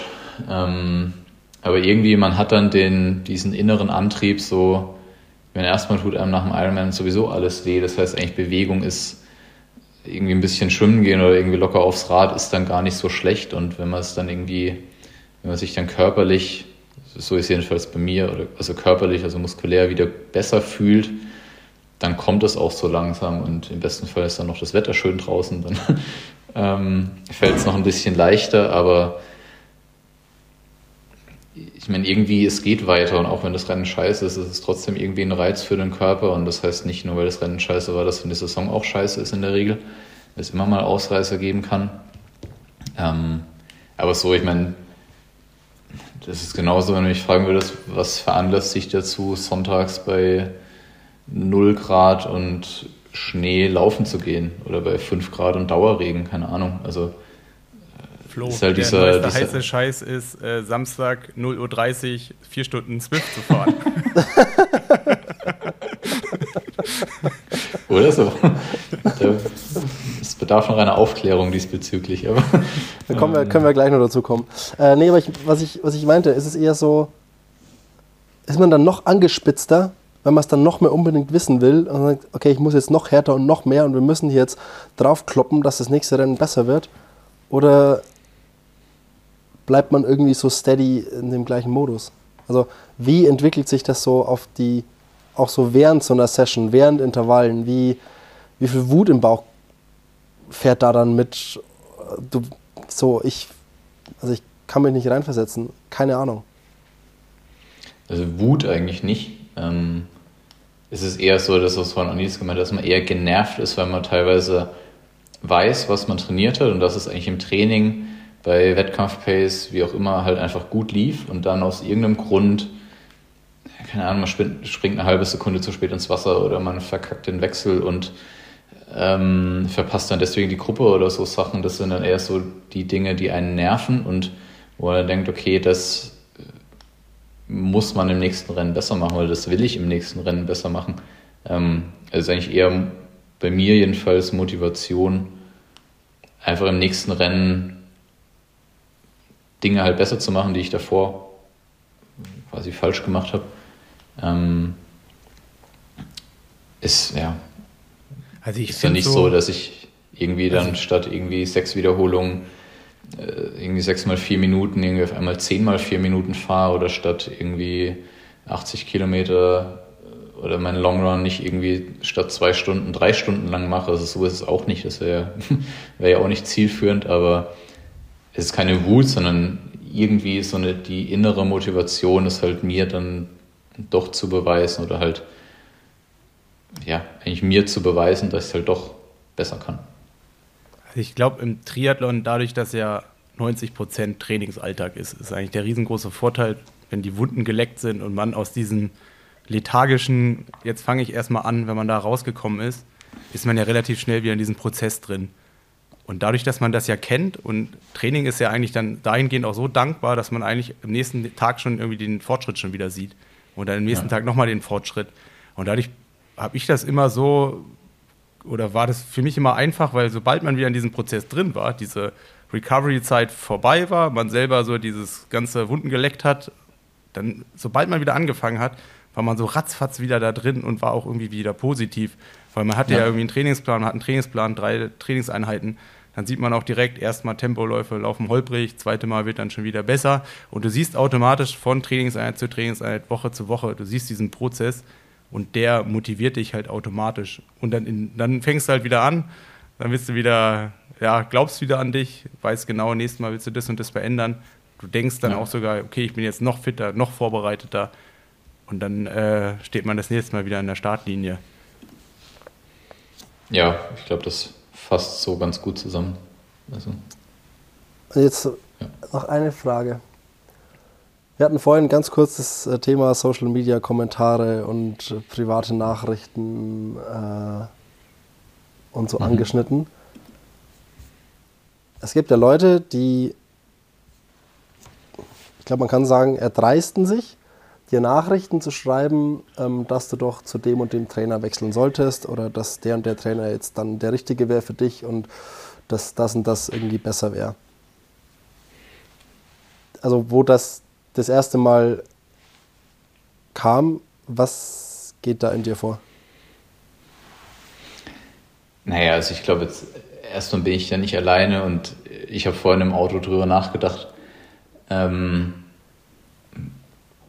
welche über Erdinger äh, unterhält man sich ja doch auch mal mit der einen oder anderen Biathletin oder dem Biathleten. Ähm, da, die haben auch mal ab und an was erzählt, äh, was die teilweise für Nachrichten bekommen. Also da ist das die Nachrichten, die wir vielleicht bekommen, von wegen, aus meiner Sicht ist Trainer XY doch besser für dich, geh doch bitte dahin, so ungefähr. Äh, da ist das ein Witz. Also äh, das sind ganz kleine Brötchen, die wir da backen. ähm, ich meine, erstmal, es macht natürlich äh, schon was mit einem. Also vielleicht, weil halt letztes Jahr einfach gut lief, wenn man dann eher, ich meine, man liest ja doch sehr gerne auch positive Dinge über sich, da braucht man sich, glaube ich, nichts vormachen. Ähm, und wenn dann da einer sagt, äh, war ja nichts, so, also einfach nur, war eine Scheißsaison, ja, weiß ich, hilft mir auch nicht in dem Moment. Ähm, ich weiß es nicht, also am Ende vom Tag ist es einfach komisch, wie sich jemand, der oder wie Leute sich so Dinge halt rausnehmen können, weil die einfach keinen Schimmer haben, was man macht, was man trainiert, warum er bei, mit Sponsor XY zusammenarbeitet, warum er bei Trainer XY ist, warum man, was man den ganzen Tag macht, warum man, was auch das langfristige Ziel ist und so. Also die Leute haben einfach keine Ahnung und haben keinen Einblick, ähm, was eigentlich abgeht. Also teilweise kennen ja die Leute mich nicht mehr persönlich, sondern halt nur über Social Media. Und natürlich soll Social Media einfach die Distanz kurz, das ist einfach irgendwie Handy an, Instagram auf, eine Nachricht eingetippt und auf Senden gedrückt und dann hast du mit den Leuten im Zweifel nichts mehr, nie mehr was zu tun. Ist halt einfach. Ähm, und ich glaube, dass die Hälfte der Nachrichten, die nicht nur ich bekomme oder, also gerade wenn es irgendwie halt negative Sachen sind, die an Athleten verschickt werden, fassen es einfach allgemein, ähm, bin ich fast davon überzeugt, das würden die Leute einem nicht persönlich ins Gesicht sagen. Einfach weil es anders ist, wenn, wenn man das direkt sagt, wenn man sich gegenübersteht. Äh, aber ich meine, es ist halt Social Media, damit muss man umgehen. Ähm, wir als Profiathleten sind halt da Vorbild, stehen da auch ein bisschen halt in der Triathlon-Blase in der Öffentlichkeit und ähm, ich meine, das gehört halt dazu, wenn im Gegenzug, wenn man eine geile Saison hat, feiern dich die Leute und dann Jetzt halt zwei Rennen später, ist ja immer nur so gut wie das letzte Rennen. Ähm, wenn das nächste Rennen dann schlecht ist, dann äh, ist man wieder der Buhmann, weil man irgendwie was falsch gemacht hat, so ungefähr. Also ich glaube, damit muss man einfach ab. Äh, das muss man einfach abkönnen und ich glaube, dass ähm, jetzt bei mir glücklicherweise sich die Nachrichten im negativen Sinne nicht häufen. Also da ähm, wie gesagt, gibt es andere Sportarten, auch viel erfolgreichere Leute, vielleicht auch in unserer Sportart, die da wahrscheinlich noch ganz andere Nachrichten bekommen, wenn es mal irgendwie längere Zeit nicht so läuft. ich glaube, von außen unterschätzt man, wie viel man sich eigentlich selber hinterfragt als Sportler. Also, ja. bevor man so eine Frage bekommt, kann man sich eigentlich auch als Fragesteller schon denken, dass man sich die Frage auch schon selber gestellt hat. Also ja. das, äh, was auch immer das für ein Ergebnis äh, oder was man für sich selber für ein Ergebnis da gefunden hat. Aber ähm, man hinterfragt ja schon auch alles. Also es ist ja nicht so, dass man äh, doof ist und einfach nur das macht, was der Trainer sagt und äh, blöd gesagt dann im Rennen absichtlich nicht performt, sondern es ist ja dann doch auch ein Konstrukt, wo vieles ineinander greift und ich will nicht mehr tauschen und ich bin froh, dass meine Karriere jetzt zu Ende gegangen ist, weil dieses getriebene 24 Stunden mhm. am Tag, sieben Tage die Woche sich Fragen zu stellen und Gedanken zu machen, wie kann ich etwas besser machen und wie werde ich besser, ja. oh, die sind gerade in so Phasen, äh, wo es nicht so läuft, ähm, sind die halt sehr nervend aufreibend. Und in den Phasen, wo es yeah. gut läuft, geht es natürlich ja. extrem ins andere, ins andere Extrem. Aber ähm, das ist schon etwas, was, was man sich, glaube ich, nicht vorstellen kann, wenn man nicht selber mal in dieser Situation gewesen ist. Ja, auf jeden Fall. Also, es ist auch men also mental war das ähm, auf jeden Fall das härteste Jahr, was ich hatte. Und deswegen war es auch, das war auch mit ein Grund, warum ich dann nach Italien gesagt habe, ähm, es macht hier vorne und hinten keinen Sinn mehr, noch irgendein Rennen dieses Jahr zu machen, weil es einfach, ich hatte auch einfach keine Lust mehr. Also ich war einfach so durch, weil es halt immer von Negativerlebnis zu Negativerlebnis wieder weiter trainiert, Negativerlebnis wieder weiter trainiert, immer so diese Spirale. Ähm, und ich habe da einfach dann ein Reset gebraucht. Dann habe ich hier zwei Wochen lang Garage aufgeräumt und so Zeugs gemacht, ähm, um einfach wieder abzuschalten. Ähm, und ja, ich meine, wie du sagst, es ist ja, es ist mein Beruf, es war dein Beruf. Ähm, wir haben das Glück, dass wir da nichts drumrum groß irgendwie machen müssen und deswegen natürlich hinterfragt man jedes Mal, wenn das Ergebnis schlecht ist, hinterfragt man irgendwie alles und kommt zu Schlüssen und dann äh, die, die Nachrichten oder Social Media Kommentare, die dann im Zweifel noch dazu kommen, sind ja nicht so, das ist ja nichts Neues, was man da liest. Das ist so, ja, darüber habe ich ja schon Gedanken gemacht äh, und ich bin zu dem und dem Schluss gekommen, aber danke für den Hinweis. ähm, und manche Dinge muss man auch, glaube ich, einfach zum einen Ohr rein, zum anderen wieder raus, weil manchmal ich glaube, zu viel Aufmerksamkeit darf man dem Ganzen auch nicht schenken, ähm, weil man sich da sonst, glaube ich, sehr drin verlieren kann und am Ende gibt es, glaube ich, immer größere Probleme als, äh, ja, oder sagen wir einfach so, am Ende vom Tag geht es uns allen nicht ganz so schlecht. So, jetzt hast du alle deine Oldtimer aus der Garage rausgeholt, sauber gemacht, äh, Probe gefahren. Ähm, Du hast jetzt nichts mehr zu tun, außer zu trainieren. Von daher nimm uns Korrekt. aber ein bisschen mit, was in den nächsten Wochen ansteht. Äh, noch zwei Wochen äh, ganz normal irgendwie Autofahren, Autofahren. Autofahren. ähm, nee, zwei Wochen, also noch zwei Wochen Eingewöhnung ähm, und dann irgendwie richtiger Trainingsplan. Also so aktuelles ja, nicht mehr, nicht mehr Bewegung nach Lust und Laune. Also uns da schon ein bisschen Programm eingestellt, wobei der selbst gerade im Urlaub verweilt. Ähm, ja, irgendwas zwischen 17 und 20 Stunden die Woche. Äh, einfach so an, an, wie sagt man, Eingewöhnung, äh, Schwimmen, Radfahren, Laufen, so ein bisschen intensivere Sachen, kürzere, intensivere Sachen, Krafttraining, dass sich der ganze Muskelkater wieder legt und äh, so, dass es dann in zwei Wochen normal losgehen kann und dann äh, ja, dann Rolle fahren. Zum, dann geht es zum Hotel Jakob an den Fuschelsee, zum alljährlichen Team Erdinger Alkoholfreicamp. Korrekt. Ähm, bei Schneeregen und schlechtem Wetter nochmal eine Erkältung einfangen bei vier Stunden um irgendwelche Seen fahren. Genau. Ähm, um dann auch frisch in die Saison zu starten. Äh, nee, also die nächsten Wochen generell einfach Grundlagentraining, hoffentlich nicht allzu viel Rolle fahren, aber wird wahrscheinlich nicht ausbleiben. Ähm, und einfach wieder insgesamt reinkommen und ein gutes Gefühl zu bekommen für den Körper, für, für das Training und dann ja, bin ich gerade so ein bisschen in der Planung, was Trainingslager und Rennen angeht und ja, aber wie es immer ist, die ersten Wochen, du weißt selbst, sind relativ unspektakulär. Die erste Woche fühlt sich immer gut an. Dann kommen meistens so zwei, drei, vier Wochen, wo sich alles ziemlich ja, schlecht anfühlt. Und dann irgendwann hat sich der Körper wieder so weit dran gewöhnt, dass man richtig anfangen kann zu trainieren.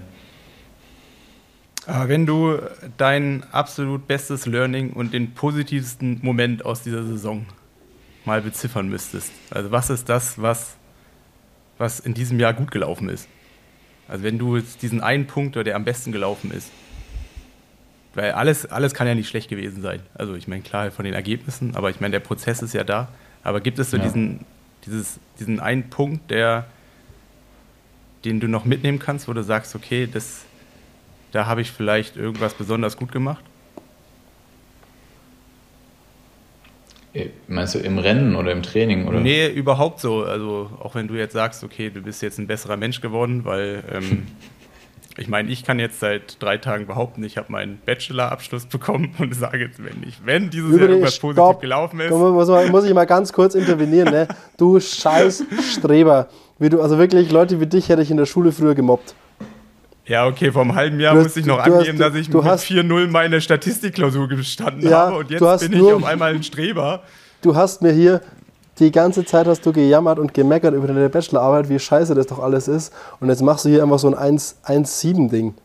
Wirklich, so Leute habe ich gehasst in der Schule kannst du auch sagen, ich musste mich schon äh, bei meiner kompletten Familie entschuldigen, äh, dass ich äh, zu viel Stress gemacht habe. Und äh, ich würde mal sagen, Sachen, die ich ganz gern auch mit dem Finger auf andere gezeigt habe, habe ich mich jetzt selber, selber wiedergefunden und es tut mir leid. Ja, gebe ich dir Rest. Es ist ja, aber wirklich. Unerwartet, also, bitte unerwartet, gut, unerwartet gut gelaufen. Also die ganze Familie aber, Frommhold hört hier auf jeden Fall mal wenigstens diese Minute. ja. Nee, ja, also wirklich. Äh, das Gute, das Gute meiner Familie das wird, das äh, wird Sarahs, das wird Sarahs neuer Klingelton. Die Entschuldigung. Ja, es muss sich niemand Sorgen machen, da werde ich jedes Mal extrem hart auf den Boden der Tatsachen wieder zurückgeholt. Also, auf jeden Fall Glückwunsch zum Bachelorabschluss. Ähm, ich, was lief gut? Also die Burger nach dem Rennen waren immer, immer super. Die Burger nach dem Rennen waren richtig gut. Ähm, ich habe ganz coole Radtouren in Livigno gemacht, aber das, wenn man das als Highlight rauspicken kann. Ähm, nee, ich es ist schwer, weil im Rennen, also in meiner Wahrnehmung war es so, dass wir zwischen Milwaukee und Singapur, auch in beide Rennen sehr bescheiden waren, sehr gute Schlüsse, also für Singapur ähm, haben wir eigentlich sehr gute Schlüsse aus Milwaukee gezogen und ich hatte im Endeffekt nur zehn Tage Training inklusive, nee, also im Endeffekt Milwaukee war dann eine Zwei-Tage-Reise nach äh, Phuket. Und im Endeffekt hatte ich in Phuket zehn Tage zu trainieren. Ähm, und das, was wir dort im Training gemacht haben, war eigentlich genau das Richtige und hat mir ein sehr gutes Gefühl fürs Rennen gegeben. Also gerade nach der desaströsen Schwimmleistung in Milwaukee war das halt in Singapur dann schon wieder komplett anders. Ähm, dass ich so halb krank ins Rennen gegangen bin, ist dann egal, aber ähm, Ausreden für das Rennen könnte ich genug finden.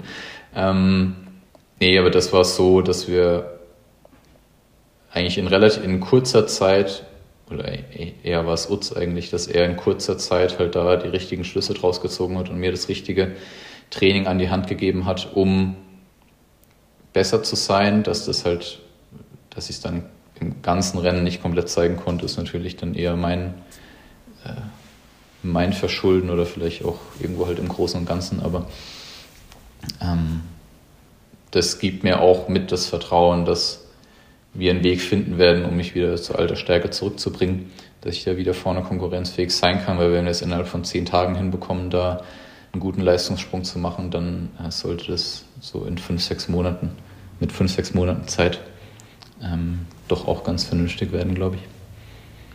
Interessant. Meinst du, der Ort spielt da eine wichtige Rolle? Also ich meine, du warst ja auch in dem Tanja Pura Club, oder? Auf Phuket? Das und Komische meine, war... Ist ja auch, ist ja auch super ja. speziell. Ja. Ähm, und ich, ich war einmal drei Wochen da. Ja und irgendwie so eine Mischung aus Hassliebe, weil 40 Grad die ganze Zeit, ja. aber die Community, die da vor Ort war, weil so ein Pool muss die ganze Zeit gekühlt werden, damit du halt ja. bei 31 Grad Wassertemperatur schwimmen musst.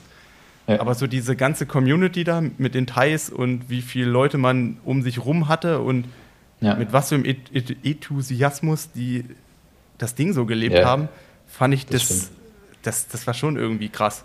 Und ich glaube, wenn man in so einem Umfeld ist, wo man so wieder so in diesen Prozess reinkommt und ja, von außen wieder irgendwas Neues auf einen einwirkt, dann hat das ja, macht das ja etwas. Ja, schon. Also das Komische war auch, dass ich diese, ich weiß nicht, wie lange ich im Flieger gesessen war, aber ich bin von, von Chicago über Tokio nach Singapur und von Singapur nach Phuket geflogen.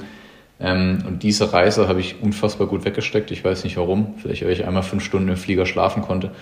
Ähm, und dann halt dort zu sein und es war halt landschaftlich irgendwie cool, auch wenn du jetzt, wie du schon gesagt hast, hast halt irgendwie 30, 35 Grad und eine Luftfeuchte, dass es knallt. Aber ähm, es war, liegt, liegt, bestimmt auch mit an der Umgebung, ja. Ähm, aber nur die Umgebung macht dann eine Leistung oder eine Schwimmleistung auch nicht besser. Es erleichtert natürlich das Training, aber war bestimmt auch mit dem Grund. Ähm, ja, aber es ist schwer, schwer zu sagen.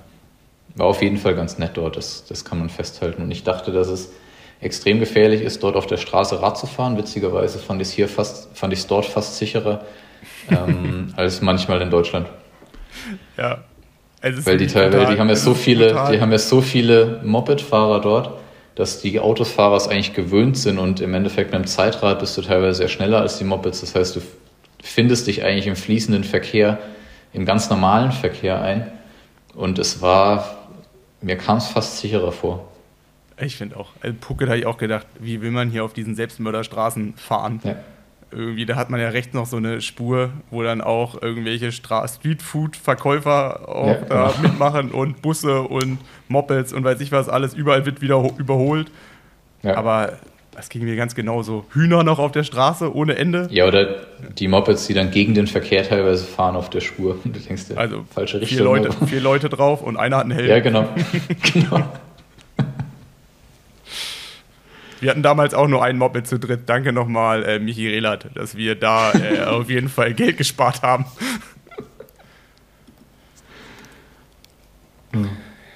So. Ja, haben wir, doch, haben wir doch ein positives Ende, würde ich sagen. Ja. Auch wenn wir uns das hart erarbeiten mussten. Ähm, das ist richtig. Ich arbeite daran, dass es mehr positive Erlebnisse gibt. Ja. Nächstes Jahr. Für mich jedenfalls. Für euch, ob euch das dann interessiert, ist es mir egal. Uns wird es interessieren und wir würden uns natürlich umso mehr freuen, wenn du es auch wieder preisgibst und äh, auch im nächsten Jahr regelmäßig, unregelmäßig unser Gast bist. Du bist ja, auf jeden Fall. Die Leute äh, irgendwann abschalten, weil sie denken, oh, der ist schon wieder der Anger, der Du hast auf jeden Fall neben Pfeife. uns beiden den größten Redeanteil hier im Podcast. Ja. Und also, eins kann ich dir sagen, also auch wir lesen keine Instagram-Kommentare. Okay, gut. Dann fange ich mal an zu kommentieren. Ja, okay. Von deinen acht anderen Accounts äh, mit genau. äh, komischen Zahlenkombinationen. Genau. Eigentlich habe ich keine Follower, ich generiere alle meine Likes selbst. Ja. ja. gewusst, gewusst wie, ne? Gewusst wie. Ja, genau. Simon macht das auch so. Logo. Hm. Oh, jetzt so. aber jetzt. Äh, wir, wir, machen, wir machen einen Punkt. Wir machen einen Punkt. Flori, vielen Dank für deine Zeit und bis allerspätestens am Fuschelsee.